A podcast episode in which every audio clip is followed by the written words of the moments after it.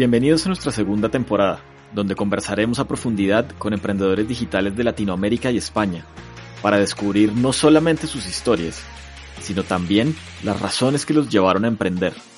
Esas mismas razones que los alejaron tal vez de una vida más cómoda, pero probablemente con más sentido y propósito. Esas razones que los sostienen en este camino de emprender, en el que se levantan cada día a perseguir sus sueños sin descanso.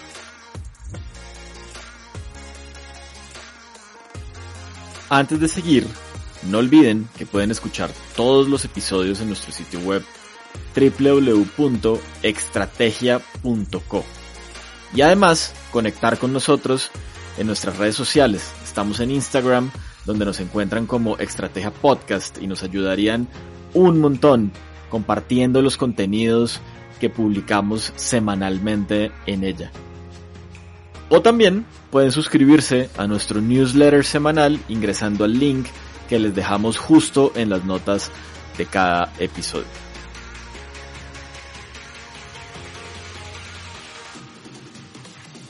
Bueno, estamos grabando y estamos al aire hoy con Manuel Gutiérrez, un emprendedor colombiano que tiene una propuesta muy interesante para el sector agropecuario eh, y con el que vamos a hablar de distintos temas y con el que vamos además a conocer su historia y todos sus aprendizajes y retos en este camino como emprendedor. Así que Manuel, muchas gracias por aceptar mi invitación y gracias por estar acá hoy. Listo, Oscar, no, gracias a ti por la invitación, por permitirme contar algo de lo que, de lo que estamos haciendo y del propósito que nos trazamos en, nuestro emprendimiento y poder contar digamos, eh, las, las, cosas que hemos vivido y todos los aprendizajes que hemos tenido en, en este recorrido. Gracias a ti. Súper. Manuel, empecemos hablando un poquito de ti. ¿Quién es Manuel Gutiérrez? Bueno, yo, yo soy una persona que siempre ha sido apasionada por la agricultura y la ganadería. Mi familia es agricultora desde 1980. Eh, siempre acompañaba a mi padre a, visitar la finca, a, mirar pues cómo manejaba la tierra, los animales, cómo funcionaba como tal la agricultura. Entonces, eh, lo que lo que yo siempre pues he tratado de hacer es, es y, ya por mi padre es enfocarme en, cómo poder convertir una, una finca en, en un sistema productivo eh, y por eso decidí enfocarme en estudiar administración de empresas, eh, para eventualmente convertir una finca en, en una empresa, ¿sí? Entonces, eh, soy un apasionado por la agricultura, por los negocios, por, por el tema de la sostenibilidad, cómo poder producir de una manera diferenciada, eh, cómo, cómo se producen actualmente todo el sistema alimentario y cómo podemos nosotros desde el campo llegar a transformarlo entonces soy, soy un apasionado de esto. Adicional a eso, eh, digamos que por diferentes motivos de, de, cosas que me han sucedido, me he enfocado en diferentes áreas. Entonces en algún momento estuve enfocado, muy enfocado en, en temas de agricultura, luego en administración de empresas, luego en gestión de proyectos. Entonces hice una maestría en gerencia y formulación de proyectos. Eh, en algún momento cuando terminé la universidad, eh, me dio el, el, tema de emprendimiento y monté una, una, una compañía con, con, algunos amigos de la universidad, pero terminó, terminó siendo un fracaso y, y, la cerramos porque ahí apenas estaba aprendiendo como digamos cómo verdaderamente era, era montar un negocio y eventualmente pues ahora eh, que nace Sosti, digamos tengo un propósito muy muy marcado, algo que todos los días me levanto y estoy en mi cabeza 100% concentrado en cómo lograrlo. Entonces, eh, veo que a través del emprendimiento se puede crear unos impactos muy, muy grandes, transformar la vida de las personas y eh, es aquí donde, donde empiezo a, mirar cómo si nosotros nos, nos enfocamos en ver que las cosas que suceden a nuestro alrededor están a nuestro alcance, podemos realmente cambiar la, la, la vida, podemos cambiar las cosas que están a nuestro alrededor. Me voy a devolver un poquito en la historia, Manuel, para hacerte una pregunta. Tú nombraste a tu papá como ese ejemplo que guió gran parte de, como de, de tu intención de emprender y de hacer las cosas que estás haciendo. ¿Cuáles son o cuáles fueron como los principales aprendizajes como en esa relación con tu papá y con el campo y, y el trabajo en el campo? Mi, mi papá, mi papá, digamos, cuando él arrancó, eh, digamos que en el tema agricultura, él, él arrancó porque veía cómo, digamos, las personas a su alrededor o, la finca que tenían con, su familia en ese momento, cómo a través de, eh, digamos que en ese momento empezar un cultivo y eventualmente, eh, digamos que sembrar, cosechar y, ver los frutos eh, y ver cómo eso se transforma en una generación de valor, finalmente ayuda a mejorar el nivel de, de, vida de las personas. Entonces, él arrancó, digamos que guiándose con amigos y, con, viendo lo que hacían a su alrededor.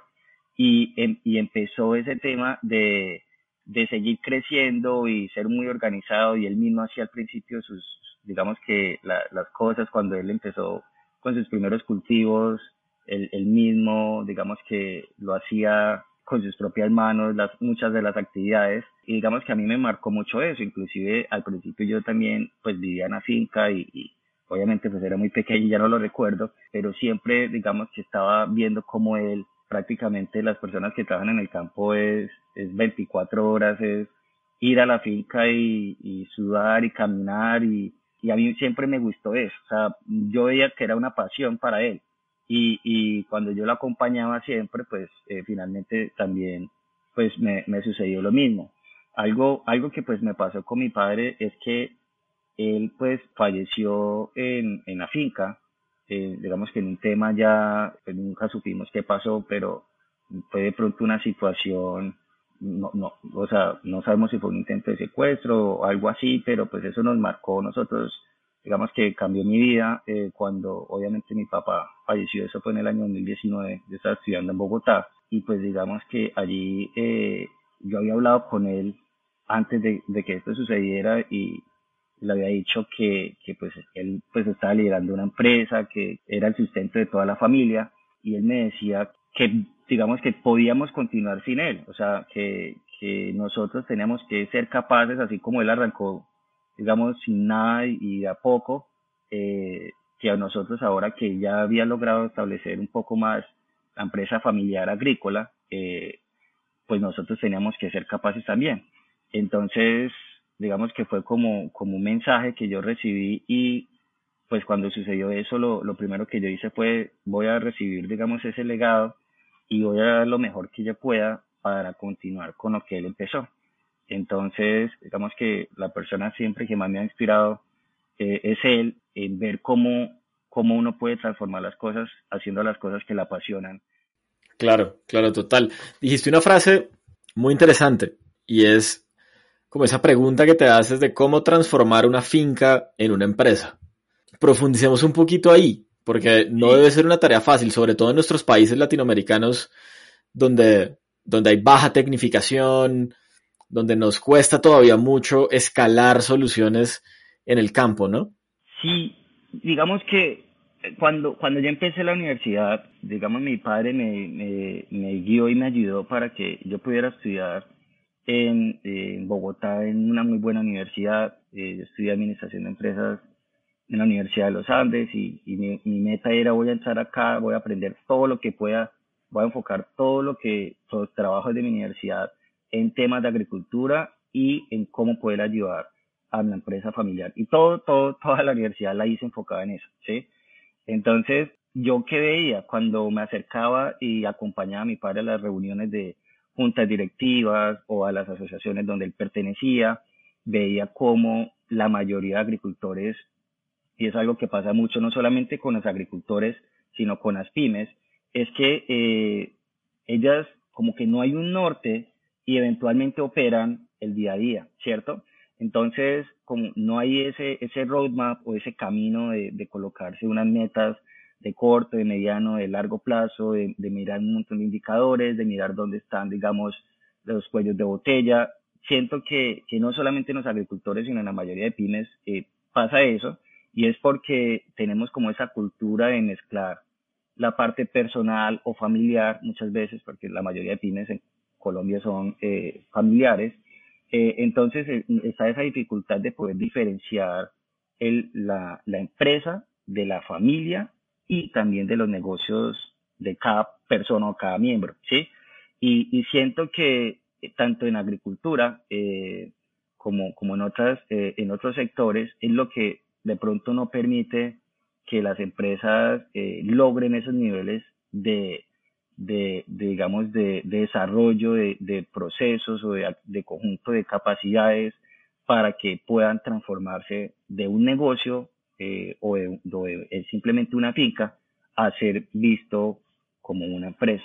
Eso era en el año más o menos, eh, yo ingresé a la universidad en el 2008, entonces allí empezaba el tema de, de, de agricultura con inteligencia de datos, con drones, con poder esto automatizar las cosas que pasaban en campo porque todo era muy manual, cómo poder tener finalmente un ERP, cómo poder automatizar lo que muchos hacíamos de una manera muy, eh, digamos que en Excel. Entonces, poco a poco las empresas empiezan a cambiar y a ir mejorando todos esos, esos pequeños pasos que eventualmente pues permiten transformar esa visión de ser un negocio o, o simplemente una finca a, hacer algo con un propósito, que es lo más importante para mí. No tanto hacer dinero o, simplemente que al final creen unas utilidades, sino que poder uno verdaderamente hacer algo con, con lo que tiene. Digamos, si, si tú como agricultor tienes una tierra, tú puedes producir con químicos o sin químicos. Tú puedes producir diferenciado o no diferenciado, puedes tener animales y puedes deforestar o no puedes hacerlo, puedes producir teniendo bienestar animal o no. Finalmente, el propósito te va a guiar cuál es la mejor decisión que tomes. Si solamente piensas en dinero, a lo mejor puedas tomar algunas decisiones que te puedan ayudar a tener mayor rentabilidad, pero en el fondo, pues mm, a lo mejor no es lo que lo, lo más correcto, ¿sí? Entonces, eh, digamos que mi padre siempre me enseñó el tema de, de, la vida, de cómo podemos transformarla, de, producir con, de una manera diferenciada y yo quise tratar de, implementar esto. Muy interesante y, creo que sin duda una gran inspiración para ti, todo como esa evolución de tu padre eh, con, con el campo. Dijiste que habías emprendido con unos amigos y que, y que fracasaron poco hablemos de eso, o sea, cuéntame un poquito más de ese primer intento de emprender. Bueno, eso fue en el año 2012, ya terminando mi universidad. tenía un grupo de amigos y pues uno había visto una, idea de negocios de, traer unas máquinas de parqueo de China. En Colombia apenas estaban llegando las primeras máquinas de, de donde tú colocabas un vehículo y subía y pues podías meter otro vehículo debajo. Entonces, la idea era comercializar, ya algunos habían tenido experiencia de importar cosas y lo, bueno que, vi allí es que todos teníamos como una experiencia en algo diferente. Entonces, alguien ya había comercializado de los, de los socios, alguien tenía conocimientos en cómo importar cosas, alguien tenía conocimientos en, en digamos, en, en redes de contacto, eventualmente alguien con sitios donde poder ubicar las máquinas.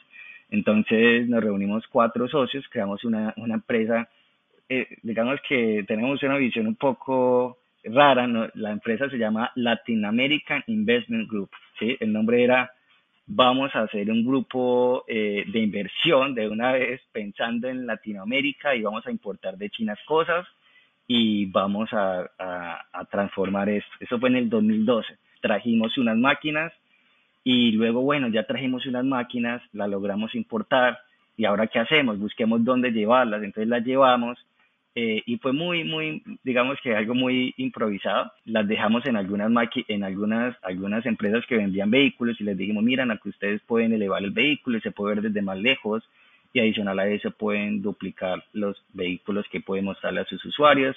Entonces, finalmente, pues, digamos que la idea se veía muy chévere pero, eh, pero ocurrieron varios problemas que usualmente tienen los emprendedores y que si de pronto, digamos, están arrancando y no, no se dieron la tarea de investigar o de, conocer los errores de otros emprendedores, pues se van a chocar con eso.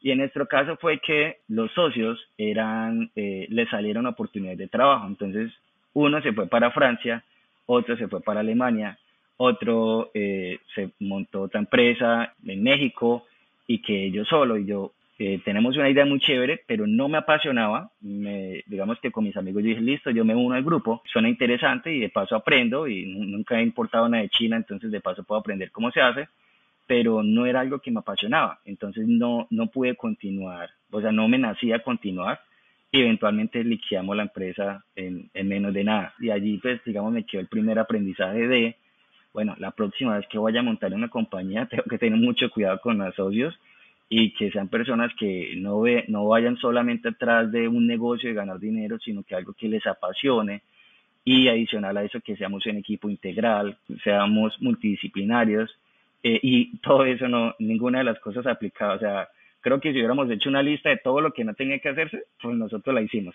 Y allí lo que sucedió fue que preciso también ocurrió el tema de, de mi padre, entonces, y me enfoqué en, en mi familia y en la empresa familiar. Y vine, eh, viajé de, de, Bogotá, paré la universidad, me enfoqué en mirar pues cómo estaba la empresa y cómo empezar a darle un poco más orden de acuerdo a todo lo que había aprendido. Y poco a poco estuve allí, sí, estuve allí tratando de mejorarla, pero a mí me gustaba el emprendimiento, me gustaba, digamos, siempre trataba de ver como temas de clases de, de, innovación o de temas de emprendimiento, pero pues no, digamos que no, no, no, no se me presentó la oportunidad o no tuve como un motivo de, de, querer pues montar mi propio negocio porque pues digamos que estaba la empresa de mi familia, de, mi familia y, y, eventualmente pues esa, esa como esa vela eh, se apagó, ¿sí? Y me dediqué a hacer lo, lo que prácticamente lo, lo que quería hacer de mejorar la empresa, que poco a poco lo fuimos haciendo. Y luego dije, bueno, yo tengo unas ideas que siempre han estado en mi mente de cómo podemos ser un articulador de, de, comunidades, de integrarnos, de economía de escala, de economía colaborativa. Eso fue en el 2012. Allí en esa época en Colombia casi no habían startups, casi no, pues eh, las plataformas de economía colaborativa eran muy pocas y hasta, hasta ahora se estaban desarrollando, ¿sí? Y yo decía, bueno, de pronto en mi empresa familiar podemos buscar otras personas que puedan participar, diversificarnos, conectar a la ciudad con el campo, poder hacer algo diferente, pero cuando quise llegar a hacerlo, pues eventualmente era la, la digamos que la eh, donde estaba todo el patrimonio de mi familia, donde eventualmente con mi madre y con mis hermanos, pues hacer esas ideas locas podía colocar en riesgo todo lo que, que mi padre había pues creado o, y junto a ella, junto a mi madre, con mucho esfuerzo durante más de 20 años. Y entonces cuando intentaba hacer cosas diferentes, se bloqueaba. No, esto de pronto es riesgoso, ¿para qué nos ponemos a hacer eso? Más bien vamos como vamos, que así vamos bien. Y no podía hacer las cosas locas que se me ocurrían de, de, de hacer las cosas diferentes. ¿Y qué, qué sentías ahí? ¿Cómo, ¿Cómo, manejabas esa, me imagino, frustración, no? No, era una frustración terrible porque para ser el, el hijo mayor, como el responsable, por así decirlo, de, la casa, de mis hermanos menores, de apoyar a mi madre eh, y que pues había una empresa que tenía que liderar a alguien, pues yo decía, bueno, yo tengo que hacerlo y tengo que tener mucho cuidado porque es una responsabilidad porque perfectamente me pongo a hacer cosas locas y acabar con, con lo que sustenta mi familia. Pero a su vez yo decía, no, es que acá podemos hacer cosas diferentes y no, era muy difícil. Me eh, viajaba, yo pues todas las semanas madrugaba a 4 de la mañana, llegaba a las 9 de la noche a la casa, y tratando de apagar incendios, eh, o sea, me, me, enfocaba mucho en el día a día, entonces se dañaban las cosas, en la finca usualmente tú cuando estás en la finca se daña algo y pues madre, toca salir a, a ir a buscar un sitio donde traerlo y pues se te va el día y cuando menos te, te das cuenta, uy, han pasado un montón de años. Y yo no llamaba a mis amigos de la universidad y les decía, ah, mira, me está pasando esto, ¿qué hago? Y algunos compañeros me decían, ah, esto, a mí también, y, yo veía que algunas veces en las empresas familiares como que uno quisiera realmente porque uno siente, muchas veces uno siente como la obligación y, y si sobre todo si uno le gusta lo, eh, lo, que, lo que venían haciendo las antiguas generaciones, uno dice, bueno, vamos a, a, tratar de sacar esto adelante. Pero cuando te enfrentas con las cosas que quieres cambiar y ves que pones en riesgo también lo que, las que se ha venido haciendo, es muy difícil, es súper difícil y pues digamos que lo único que queda es como desahogarse con amigos. Y yo llamaba a amigos míos les contaba la situación y me decían, algunos me decían, nombra un gerente, eh, coloca una junta directiva, eh, Y yo no, pues que somos una empresa familiar, y me toca colocar acá que mis hermanas, mi mamá. Entonces tenía un amigo que era muy emprendedor, él, él, falleció hace un par de años y él, esto lideró varias compañías y montó un fondo de inversión y yo lo llamaba, me decían, no Manuel, si tú tienes un sueño, un emprendimiento, hazlo, o sea, salte un poquito porque si no, luego cuando menos te das cuenta no te va a quedar la posibilidad al menos intentarlo. Entonces yo decía, sí, pero es que con mi familia no, o sea, no sé cómo hacerlo. Y eventualmente pues no lo hice. No lo hice y yo dije, bueno, pues ya igual hasta acá la empresa de mi familia, voy a continuar con ella y de pronto no voy a poder pues, hacer los cambios locos que quisiera, pero pues por lo menos vamos a seguir con esto adelante. Y luego pasó algo que me llamó mucho la atención y es que me di cuenta de que otros emprendedores habían montado una startup muy parecida a lo que yo había pensado hacer en el 2012. Yo me fui a dar cuenta en el 2000, más o menos 16, 17, bueno, muchos años después, yo, ah, esta idea era lo que yo tenía en la universidad y fue madre, alguien más la está montando y yo pude haberlo hecho y no lo hice. O sea, fue madre, me, fue con, con frío, sentí, mejor dicho, mi cuerpo con un montón de hormigas y yo no, ¿por qué? Y luego empecé a mirar eh, las nuevas startups que, que, que estaban saliendo y, y, veía que algunos compañeros que tuve en la universidad o gente que pasaba al lado mío estaban montando startups muy, muy chéveres. Entonces estaban los de Rappi, estaban Truora, estaban de On Top, estaban de muchas personas que, que estudiaban conmigo y que yo era igual, o sea, yo igual que ellos y yo, oiga, pues acá, pues imagínense, yo también puedo hacer esto, o sea, yo estuve con ellos y, y muchos están montando sus startups y si ellos pueden, yo también. Y resulta que eh, en, en, mi clase de maestría tuve una profesora que me regaló un libro que me cambió la vida. Ese libro se llama El Código de las Mentes Extraordinarias de Vincent Lakiani. Entonces, él lo que hacía, él contaba su historia también, que él era ingeniero de sistemas, y que él eventualmente eh, en la India, pues él era hindú o de Malasia, no recuerdo muy bien, y terminó trabajando en Microsoft y luego él se dio cuenta de que él podía hacer las cosas que las demás, las personas extraordinarias estaban haciendo y que simplemente son hábitos de uno creer que uno puede hacerlo. Entonces yo decía, si los demás pueden, yo también puedo, o sea, es imposible que yo no pueda transformar el mundo, o sea, y a veces yo lo decía y me decían, usted está loco. Muy poderoso el, el concepto, ¿no? Eh, sí, y todo el mundo dice, ah, yo también puedo, repítalo, pero creo que en el fondo, o sea, las personas que verdaderamente en su mente se lo creen, son las que verdaderamente logran esos cambios. Si tú lo dices por decirlo, pero no cambias tus acciones, no, no lo vas a hacer. Tú, pero ah, eso no funciona, es que yo digo lo mismo que ustedes, sí, esto, cambiar el mundo, yo puedo hacerlo, si ellos pueden, yo también, pero muchas veces pues lo decimos, pero no cambiamos nuestros hábitos. Entonces yo empecé a, a, a, leer, a investigar sobre cómo lo hacían los emprendedores, cómo arrancaron estos compañeros que tuve en algún momento en la universidad. Entonces dije, voy a hacer algo que me apasiona y a mí me apasiona la agricultura.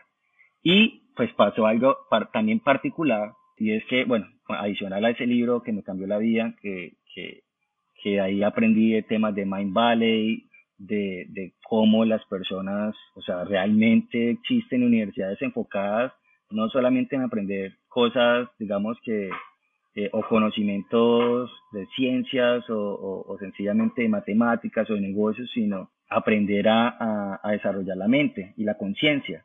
Entonces yo empecé a escuchar podcasts empezaba a dormirme escuchando eso. Empezaba, o sea, el poder de los podcasts es impresionante. Es, es, es, es, tú tienes tu mente, estás haciendo algo, manejando, estás desayunando y escuchando un podcast. O sea, tú escuchas lo que están diciendo y de una vez lo que yo sentía que estaba, eh, pasaba en mi mente era, todo esto que están diciendo, yo soy capaz de hacerlo y me imaginaba haciéndolo. Y decía, y decía, yo también puedo hacerlo y voy a intentarlo y voy a buscar un propósito. O sea, lo más importante es propósito. Si yo monto un negocio o algo simplemente porque, ay, sí, montar una startup, no, o sea, eso no termina sucediendo. O sea, de, pronto, pero te, te puedes aburrir porque llegan muchas situaciones difíciles de, de cosas que salen mal y uno dice, ay, Dios mío, ¿para qué me metí en esto? o eventualmente cuando tiene ya los usuarios, eh, que se presentan problemas y uno cómo lo soluciona y uno así hace lo que sea con tal de que el usuario esté contento. Entonces, luego dije, bueno, vamos a mirar algo, o sea, ahí ya dije, voy a retomar la vela. Volvió a nacer esa vela, de encenderse esa vela de, de montar mi emprendimiento y pues digamos que, pum, llegó de un momento a otro la idea. Y resulta que, pues, yo eh, empecé a mirar cómo funcionaba la agricultura y me empecé a leer otros libros también un poquito interesantes de, digamos que un poquito hippies, un poquito de, de, ver la, la, vida de una manera diferente, de, de buscar un propósito de ser feliz, de, de que una persona exitosa, pues es una persona que simplemente vivió una vida maravillosa, a pesar de que siempre van a existir problemas, pero eh, siempre le dio el lado positivo y, y, y aprovechar el presente. Me gusta mucho cómo los libros y los podcasts han tenido una influencia muy importante en tu decisión real de ponerte en acción y emprender, ¿no? Sí, o sea, yo, yo siento que sí, eh, si uno como que simplemente está en el día a día y no, no trata de, de, de abrir su mente y, y, se enfoca de pronto en, en, en, tener una vida, digamos que enfocada en el día a día y, se olvida, o sea, uno como que se vuelve un automático, ¿sí? Pero con los libros y los podcasts creo que es como un, un chip que se desconecta y, y, se, y, uno viaja a otro mundo y empieza uno a imaginarse cosas locas que eventualmente le terminan cambiando la vida a uno. Si uno no tiene como esas oportunidades, esas ventanas, eh, uno continúa en automático. Entonces eh, empezó ese, ese, ese, ese tema de, de, de hacer cosas un poquito diferentes y salí a hacer ejercicio y me colocaba unos audífonos y me iba escuchando podcasts de emprendedores cómo arrancaron todos sus problemas, cómo crearon la idea, cuando se presentaban situaciones difíciles. Y para mí eso eran como, un, como una guía eh, y dije, yo voy a anotar, entonces voy a hacer como un checklist. Cuando monte un equipo, una startup, mi equipo tiene que ser multidisciplinario. Tengo que tener alguien en tecnología, alguien experto en producto, gente que yo me sienta cómodo, feliz, que nos vayamos a tomar una cerveza, que sea integrada, que haya hombres, que haya mujeres, que sea una cultura súper divertida, de que estemos bajo un propósito de transformar el mundo y, así fue que nació, digamos que SOS. Entonces, ahora viene otra punta, eh, otra conexión es que eh, cuando yo estaba haciendo la agricultura, yo utilizaba agroquímicos y no me daba cuenta de que eso no está bien, pero la mayoría de personas la usan. O sea, tú cuando eres un agricultor, es normal ir a una veterinaria o a, una, un almacén de, eh, de, insumos agropecuarios y pues tú, para, tú no ves ningún, ningún problema comprando randa, porque es como, o sea, no estás haciendo nada ilegal. Y no me da cuenta y yo utilizaba agroquímicos. Y llegaba a la finca y utilizaba agroquímicos y eh, digamos que llegaba momentos de que wow, tenemos que certificarnos en buenas prácticas, eh, el personal tiene que estar capacitado eh, y pues tiene que tener cursos para manejo agroquímicos y yo lo veía normal y yo decía, bueno, yo también voy a hacerlo. Pero llegó un momento donde hubo una crisis en, en el sector donde estamos nosotros, que es el sector de la palma de aceite, eso fue en el 2019, donde los precios se fueron al piso. El precio más bajo, donde salía más costoso, o sea, cosecharla que dejar la fruta perder. Y eso era increíble. Wow. Yo, ¿cómo, ¿cómo era posible hacer eso? O sea, prácticamente el costo era el mismo, pero teníamos un personal, 50 trabajadores, yo decía, pues, o sea, lo mismo no hacerlo, pero hagámoslo porque igual, pues yo no puedo despedir a los trabajadores. Entonces, yo decía, no, acá hay que hacer las maneras, la, la, digamos que la agricultura de una manera diferente. Y empecé a investigar métodos diferentes de agricultura y qué estaba pasando con la agricultura. Me empecé a dar cuenta de algo que nunca se me había pasado por la mente y es que el sistema agroindustrial está enfocado en insumos. Cualquier agricultor, sea un campesino pequeño o un mediano, un grande productor, tiene un sistema donde tiene un área y trata de maximizarla en producir la mayor cantidad de fruta por, por metro cuadrado, ¿cierto? Y entonces hay diseños de siembra donde tratas de tener la mayor cantidad de plantas de acuerdo a, a, su tamaño, de acuerdo a que si de pronto ya son muchas, pues la productividad se baja. Entonces digamos que listo, vamos a sembrar, en el caso de la pana 9 por 9 siembras tal variedad de semilla porque esa es la seleccionada, entonces tú simplemente haces lo que todo el mundo dice, hace, entonces listo, compremos la mejor semilla y que era súper costosa y pues tienes que sembrar esto y tienes que preparar el terreno, voltear la tierra con un arado, eh, tener la tierra blandita para eventualmente colocar una planta y tienes que echarle fertilizante y luego controlar las plagas. Y yo simplemente hacía pues lo que todo el mundo hacía y luego me puse a pensar oye, esto está mal, o sea, ¿cómo es posible que mi sistema tenga que tener agroquímicos y que yo, cuando ya me di cuenta, me olía las manos y me olían a, químicos cuando llegaba a mi casa. O llegaba a la oficina de la finca y para mí era algo que pasaba desapercibido y es que olía agroquímicos. Y yo decía, esto es terrible y volteaba a mirar a mis trabajadores y mis trabajadores con, con un montón de vestimenta y filtros súper, mejor dicho, parecían astronautas con un montón de agroquímicos y yo decía, ah, esto es una maravilla, esto lo hacen las más grandes empresas, o sea, mire, yo cuido a mis trabajadores, yo, yo les doy todos los filtros de seguridad y lo veía tan normal que ahora me doy cuenta de, madre, ¿yo qué estaba haciendo? O sea, ¿cómo se me ocurrió aplicar agroquímicos? Dije, voy a quitar los agroquímicos, pero el tema es que el sistema actual de la agricultura está diseñado para que los cultivos dependan de insumos. Si tu sistema, el, el sistema es es una ecuación donde si hubiese sostenibilidad, no tendrías que utilizar agroquímicos y no depender de insumos. Pero cuando tú estás diseñado, tu siembra está diseñada de, la manera convencional, sí o sí tienes que hacerlo. Porque digamos que yo de un momento a otro quito los agroquímicos y quito los, los, eh, insecticidas, plaguicidas, fungicidas, bactericidas, todos esos ideas. La, el cultivo se va a volver nada y se va a morir. ¿Por qué? Porque no hay biodiversidad porque no está diseñado donde haya una integración del, de, digamos, del ecosistema con mi cultivo. Sea cualquiera, tú te pones a mirar un cultivo de café, de aguacate, de banano, de plátano, de cualquier cosa, es igual. Es un cultivo enfocado donde buscamos la máxima rentabilidad de ese cultivo en particular, ¿cierto?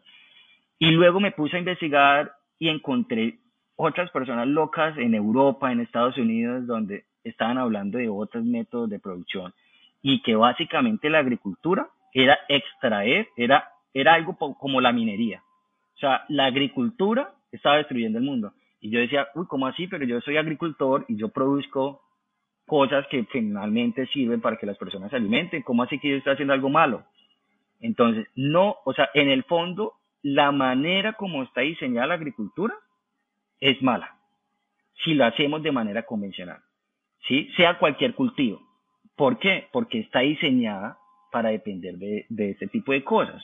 Y si tú te das, buscas un ingeniero, pues el ingeniero te enseña cómo producir con agroquímicos y con insumos. Tú ves a un pequeño productor, un campesino que, no, que, que tiene un problema en, su cultivo, él va a una veterinaria o, o, o, eventualmente si logra tener una asistencia técnica o si logra conseguir una, le dicen, sí, tiene que aplicar tanto producto, tiene que aplicar tanto, esta es la dosis, como un servicio médico, como los médicos, ¿sí? Uno va al médico, le recetan una droga y listo, con eso se soluciona el problema. Se le soluciona parcialmente, pero el problema, digamos que realmente cuando uno va al médico, eh, el problema no es que a uno le dé un medicamento y ya es, eso, esos problemas se generaron por unos hábitos, por la manera como, como tú llevas tu vida.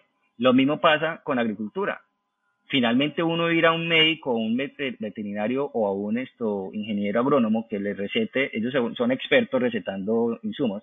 Ellos sí, esta es la dosis y esta es, esto es suficiente para acabar la plaga, pero no nos ponemos a pensar por qué hay esa plaga, por qué tengo que aplicar tanto fertilizante, cada vez es más fertilizante y resulta que ahí vienen los problemas. El suelo se está destruyendo tuvo que haber sido un momento difícil darse cuenta de todo ese panorama con los preconceptos de uno de estar haciendo eso durante mucho tiempo, ¿no? Obvio, es, es terrible porque imagínate que adicional a eso, yo iba a, conferencias y iba y visitaba las más grandes plantaciones de Colombia.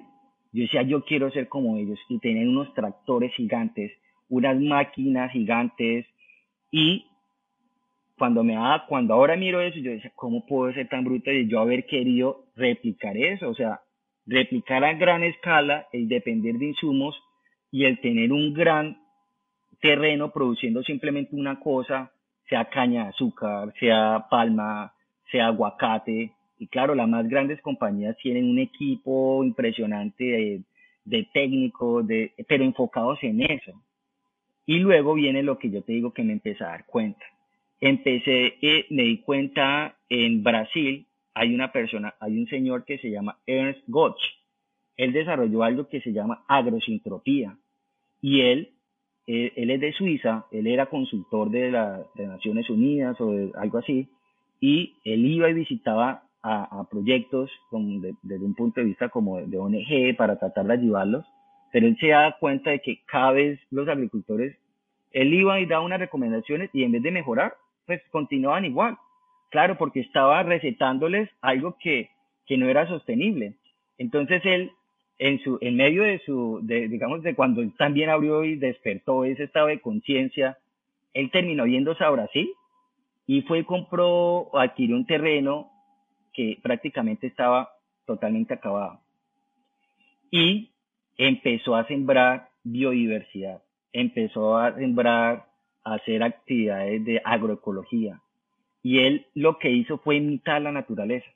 Entonces, él sembró de una manera aleatoria cacao con plátano. Entonces, cuando el plátano, digamos que cumplía su ciclo, la materia orgánica le, servía de nutrientes al cacao. Y luego el cacao, la materia orgánica, le servía a la papaya y él terminó teniendo un bosque donde era un peladero.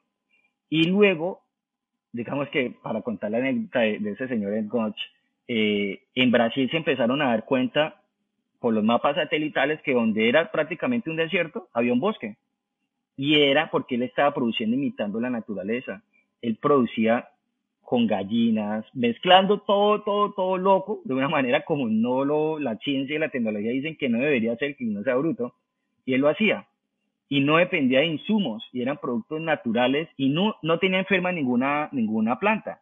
Y si luego nos ponemos a pensar, los bosques no se enferman.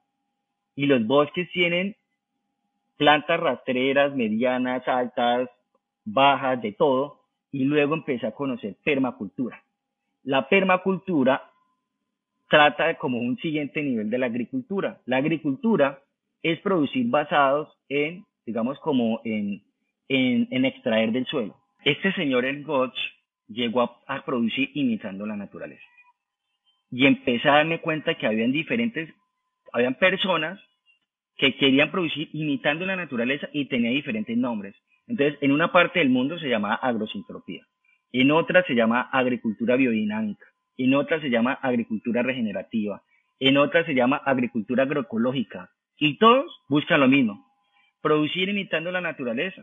Tú nunca ves un bosque cuando las personas hablan vamos a sembrar bosques, vamos a sembrar mil árboles y siembran mil palos iguales y esos palos cuando tú vas a los dos, tres años están muertos, ¿sí? Porque no hay biodiversidad, porque siembran, eh, digamos que especies que no son las propias del paisaje. Entonces, cuando empecé a aprender toda esta metodología, yo dije, uy, eso está muy interesante, voy a hacerlo.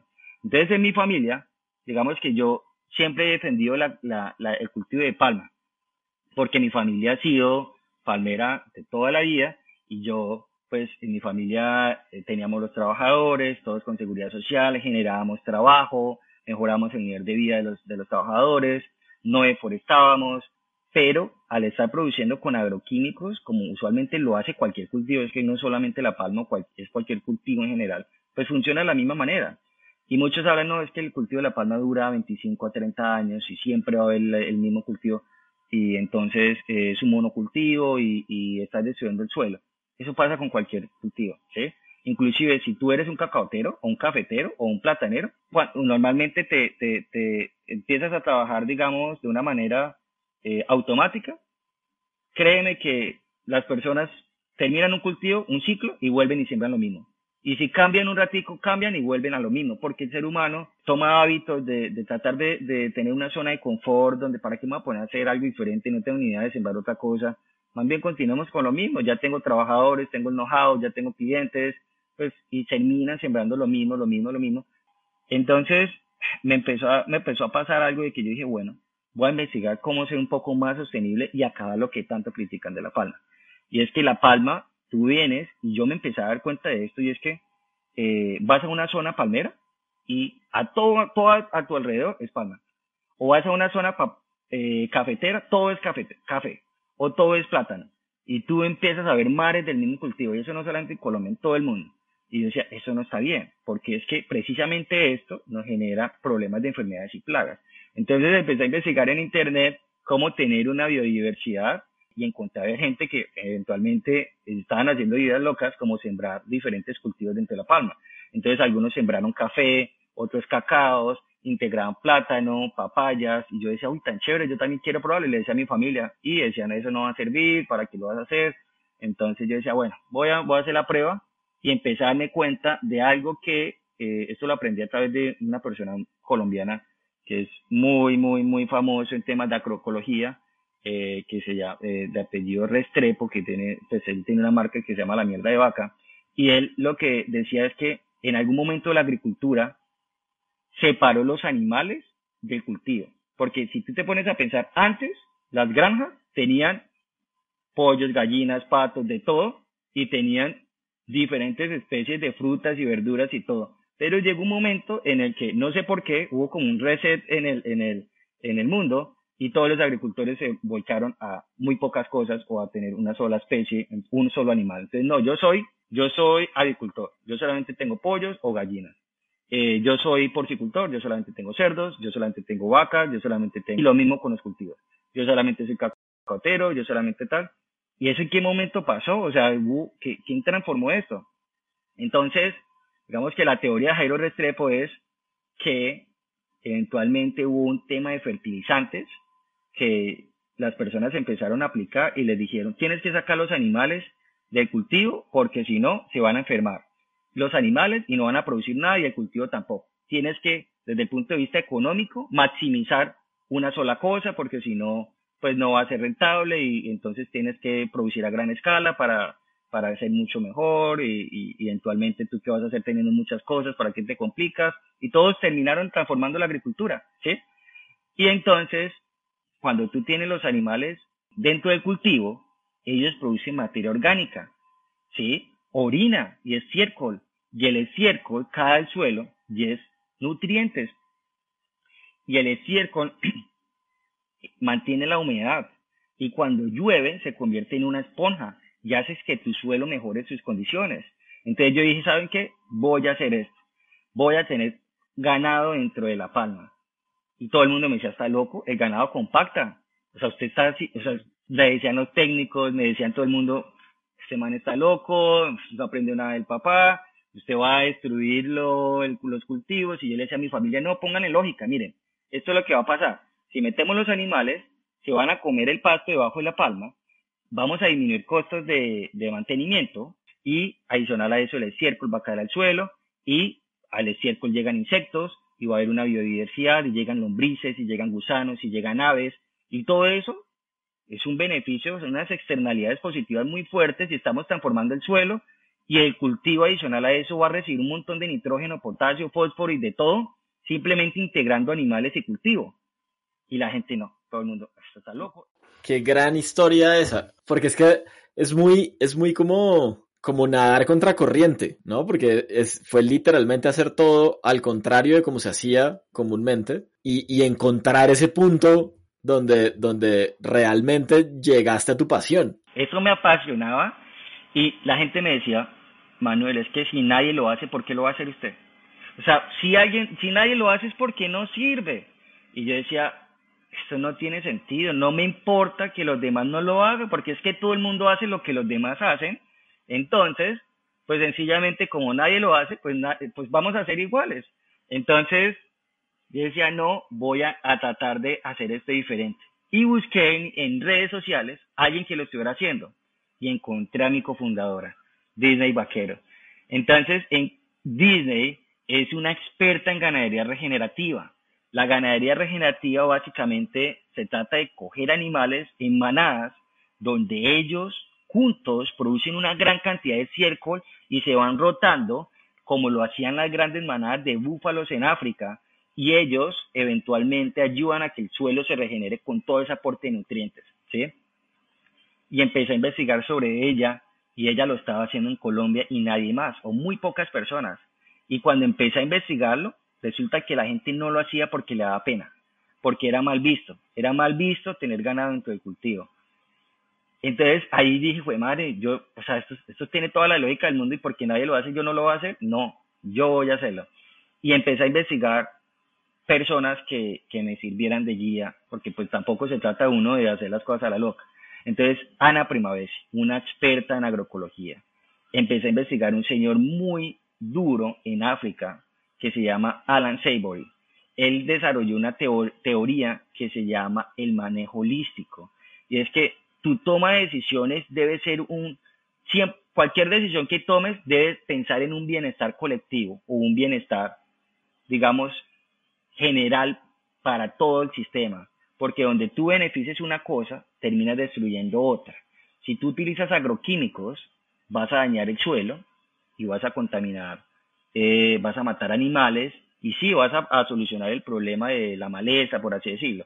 Eh, si tú realizas quemas, también. Si tú piensas solamente en una parte del sistema, finalmente el sistema no va a crecer como un todo. Entonces, cuando empecé a investigar sobre todas estas personas, decían, esto tiene toda la lógica del mundo y nadie les para bolas, ¿Por qué no, no sucede? No sé. O sea, como que eh, los ven como locos, ¿sí?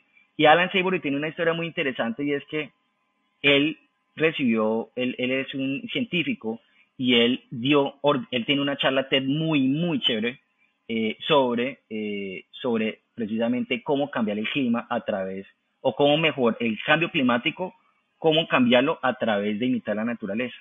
Y él como investigador se dio cuenta en África que los elefantes estaban acabando el, eh, haciendo, pues acabando el, suelo y estaban eh, haciendo compactación y él ordenó hace muchos años matar un montón de elefantes, porque él decía, los elefantes están dañando la regeneración del suelo y se está convirtiendo en desiertos. El África se está volviendo un desierto por culpa de estos animales y, el, gobierno lo contrató y él dio esa sugerencia. Y mataron un montón de elefantes. Y resultó que no, no hubo cambio, seguía la desertificación. Y él pasó una época de depresión, donde él tomó una decisión pensando en un bienestar colectivo, pero él no se dio cuenta de que no estaba mirando el panorama completo. Y resulta que lo que sucedía era que el ser humano al afectar el, medio ambiente o al afectar más que el medio ambiente, el, el, ser humano con su comportamiento empezó a disminuir la cantidad de depredadores. Entonces ya no habían todos esos leones, tigres, guepardos, todos estos detrás de los animales y como ya no estaban, pues la naturaleza cambió su comportamiento y los elefantes se quedan en un mismo sitio, o los búfalos, o todas las manadas. Antes los leones y todos estos depredadores iban detrás de estos animales y ellos iban moviendo por todo el continente.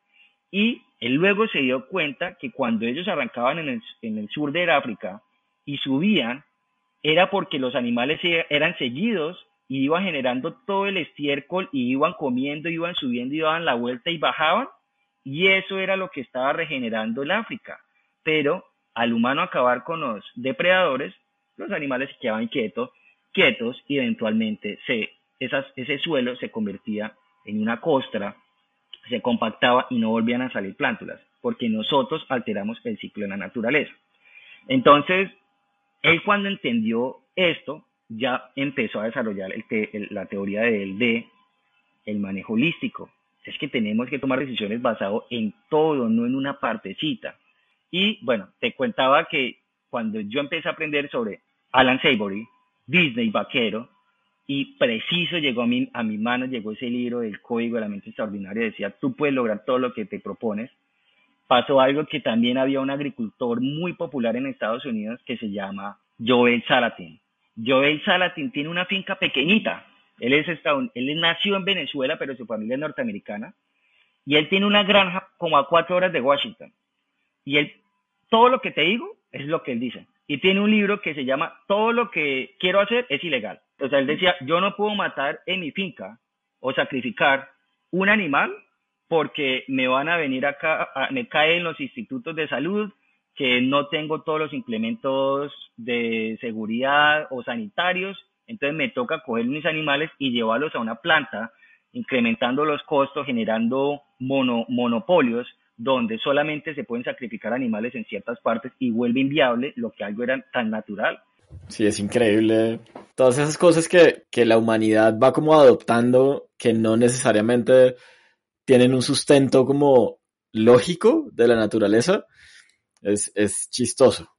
Oye, Manuel, ¿y, ¿y, cómo llega un poquito lo digital a esto? O sea, hiciste toda una transformación eh, en la forma como operabas el negocio y cómo llega lo digital a Sosti o, y, y, cómo empieza a crearse Sosti. Listo, viene Sosti. Empecé a, a, a investigar sobre ganadería regenerativa, visité a Disney y Disney tenía un, digamos que ella, le, ella es como una influencer, de hecho le dicen la pop star de la ganadería, porque tiene más de 11 mil seguidores en, en Instagram y ella lo que hace es ella viene a una finca y ella se, lo que hace es ir a visitar el ganado y compartir fotos y videos y todos los ganaderos le preguntan cosas y ella dice, no, esto se hace así y ella comparte todo su conocimiento porque ella también tiene un propósito de transformar la ganadería, ¿sí? Entonces yo cuando, yo, yo le escribí a Instagram, por Instagram a ella, dime ¿cómo hago esto? Ella me resolvía, mira, cuando te pase esto, haz esto y así lo puedes manejar de una manera biológica. Y yo, ah, bueno, muchas gracias. Y después yo dije, Disney, esto, eh, ¿puedo ir a visitarte? Me dijo, sí, claro, ven llegué a Villavicencio. Llegué, la visité y dije, bueno, Disney, me tomo tu trabajo. No, pues yo ayudo acá, a, acá en, en los llanos hay mucha tierra subutilizada y pues yo tengo algunos amigos que tienen dinero, ellos compran el ganado, yo se los ayudo a cuidar, a engordar, yo alquilo una tierra y esto cobro una comisión y pues así donde hay una tierra que no está haciendo mucho, pues el, el dueño de la tierra pues genera un valor y el dueño del ganado pues gana algo y yo gano algo también. Y yo sé cuántas personas son, eran súper poquitos. Y yo decía, uy, espera un momento, Disney, ¿y qué tal si logramos que cualquier persona en Colombia pueda ser ganadera desde su casa? ¿Cómo así? Yo sí, pues tú estás en tu casa y, y compras un novillo para que tú lo cuides.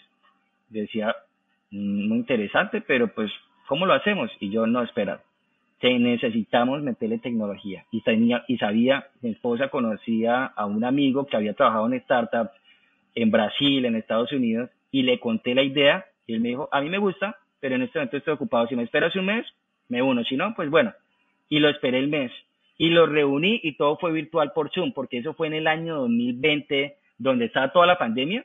Entonces, a Camilo, nuestro CTO, le conté la historia por Zoom eh, Cami, esta es la idea, no sé si te, te, suene, pero esto, ¿qué te parece si creamos una plataforma de ganadería colaborativa?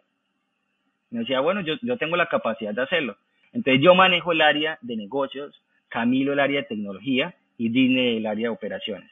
Y creamos nuestra plataforma, SOSTI. Lo primero que hicimos fue contratar unos abogados porque no queríamos tener problemas de captación más ilegal de dinero, intermediación financiera, un montón de problemas que hay. Y dijimos, vamos a colocar un dinero para contratar un equipo de abogados y que nos expliquen cómo poder hacer esto realidad. Y lo hicimos.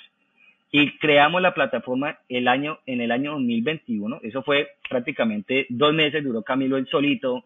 Él trabaja en Microsoft, él como apenas le queda como tiempito libre, hacía la plataforma y me mostraba y yo, uy, eso está quedando súper chévere. Cuando menos me di cuenta, o sea, prácticamente había desarrollado una plataforma que visualmente parecía Rappi, pero obviamente era muy básica, solamente transaccional y yo decía, esto es una maravilla, O sea, esto es todo lo que yo me imaginaba que, necesitábamos hacer. Obviamente, pues lo básico.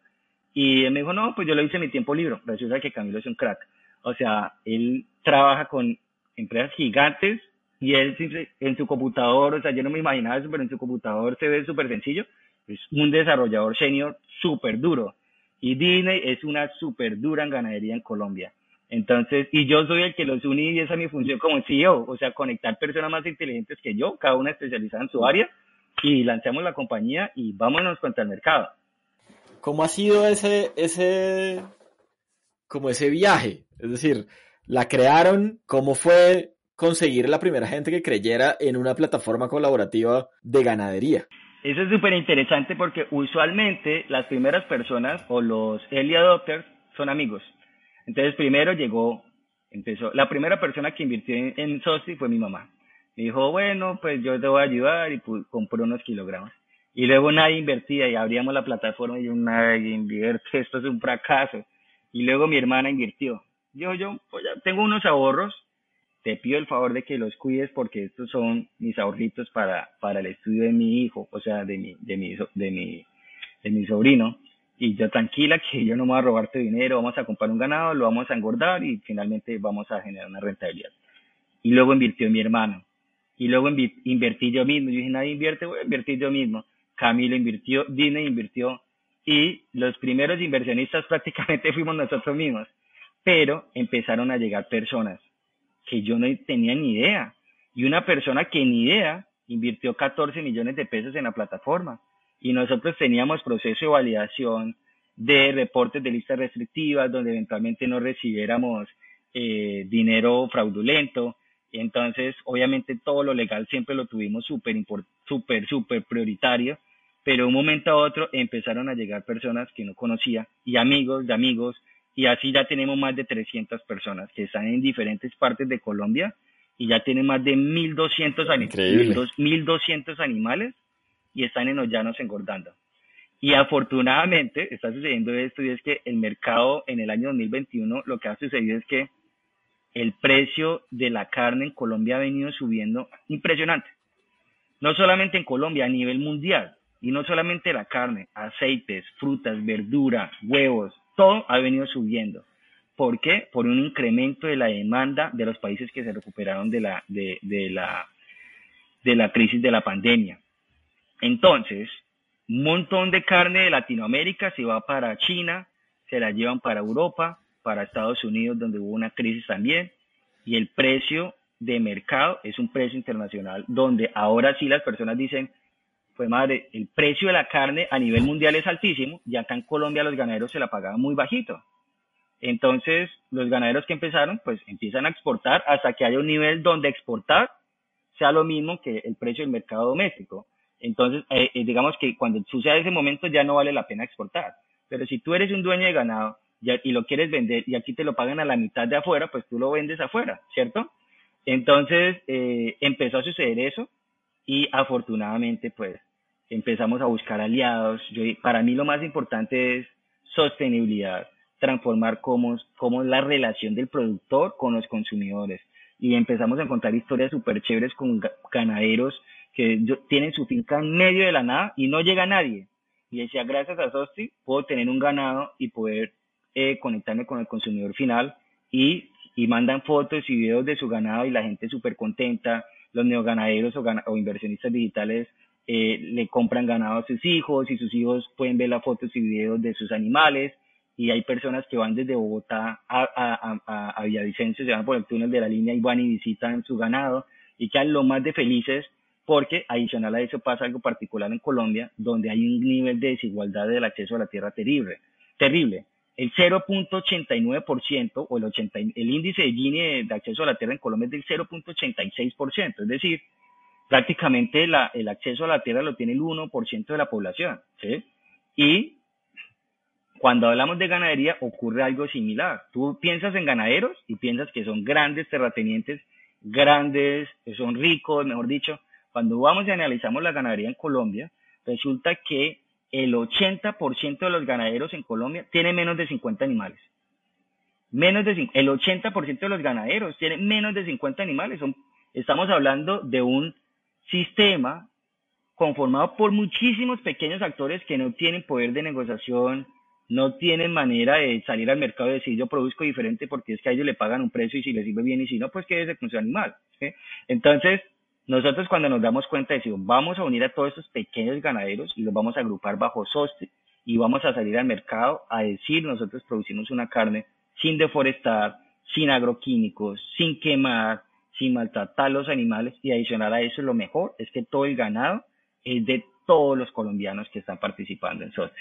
En este momento son 300 personas, pero esperamos que el día de mañana sea un millón de personas que tengan ganado eh, y que estén ayudando a transformar la manera como se producen sus alimentos. Increíble, Manuel, ha sido una historia realmente increíble porque mucha transformación a todo nivel y transformaciones que no son tan sencillas, ¿no?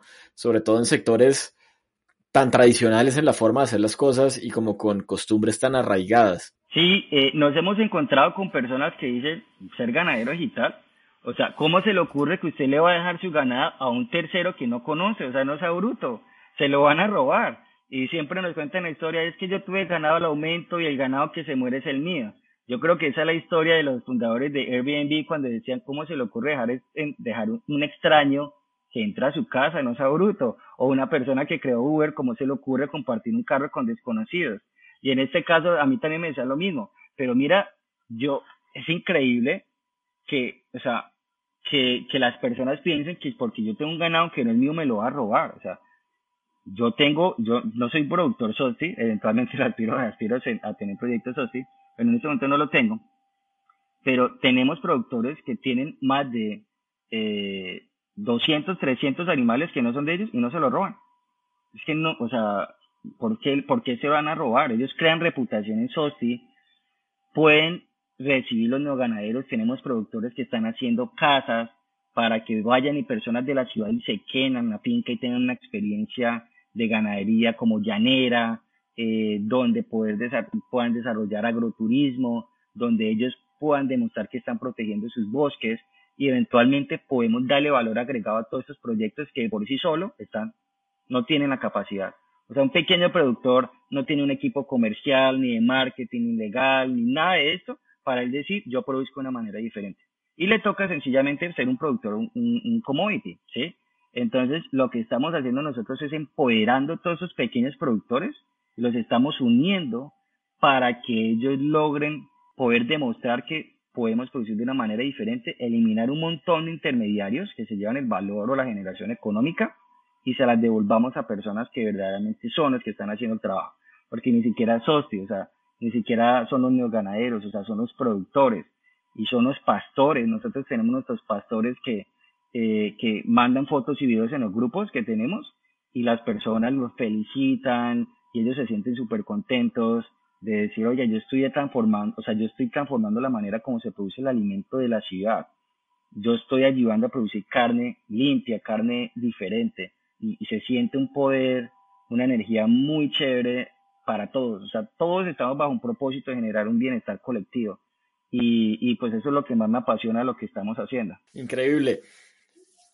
Manuel, ¿cuál es tu sueño? ¿Cómo te imaginas el futuro de Sosti? Bueno, el futuro de Sosti, yo me imagino y que, que nosotros podemos llegar a ser unos grandes líderes a nivel Latinoamérica de la manera como se producen nuestros alimentos. O sea, yo me imagino a Sosti con una comunidad, con la comunidad más grande de productores y de consumidores unidos produciendo alimentos de una manera con bienestar y saludable para los consumidores, para el planeta, para los productores, para los animales, para los cultivos. Entonces, el, sueño que, o el propósito que tenemos es transformar la relación entre los consumidores y los productores en Latinoamérica. Nosotros ni siquiera hablamos de inversionistas, yo hablo de consumidores, porque es que, o sea, ¿qué, saco yo con ser un inversionista y generar rentabilidad y que no me importe pues quién se va a consumir nuestro producto? O sea, nuestros neoganaderos son consumidores que el ganado es de ellos. O sea, es como si, como si tú estuvieras en tu casa y tuvieras una vaca y tuvieras, digamos, la posibilidad de producir tus propios alimentos y adicional a eso generar rentabilidad. Y que tú veas cómo se producen tus alimentos no tiene precio, que tú sepas que no estás deforestando, que no estás contaminando, eh, te da una paz, o sea, es, es, es algo que, que, transforma la vida de las personas, siento yo, y de las familias, ¿sí? Ese es, ese, ese es el sueño, el propósito que tenemos nosotros. Súper. Manuel, muchas gracias por todo este tiempo, por el espacio y por la apertura para contarnos tu historia. Creo que grandes lecciones a lo largo de toda esta conversación. Oscar, muchas gracias a ti. Perdóname si Sí, a mí me gusta hablar mucho y me voy por las ramas, pero es que hay tantas cosas por contar que, me vuelvo loco y no sé cómo, no sé cómo hacerlo, pero, pero creo que en el fondo, o sea, lo que, lo que tratamos los emprendedores de hacer es, demostrar que, que sí es posible y que todas estas cosas locas finalmente se terminan conectando todo lo que hemos vivido, donde al final se logra algo que uno cree, cree logra hacer algo que parecía imposible y bueno, y poco a poco se va mejorando y aprendiendo cosas para seguir creciendo. Así es. Muchas gracias. Y ojalá que luego te conviertas en un nuevo ganadero. Seguro, seguro. Y nos ayuden a transformar el mundo. Claro que sí. Bueno, muchas gracias, Manuel.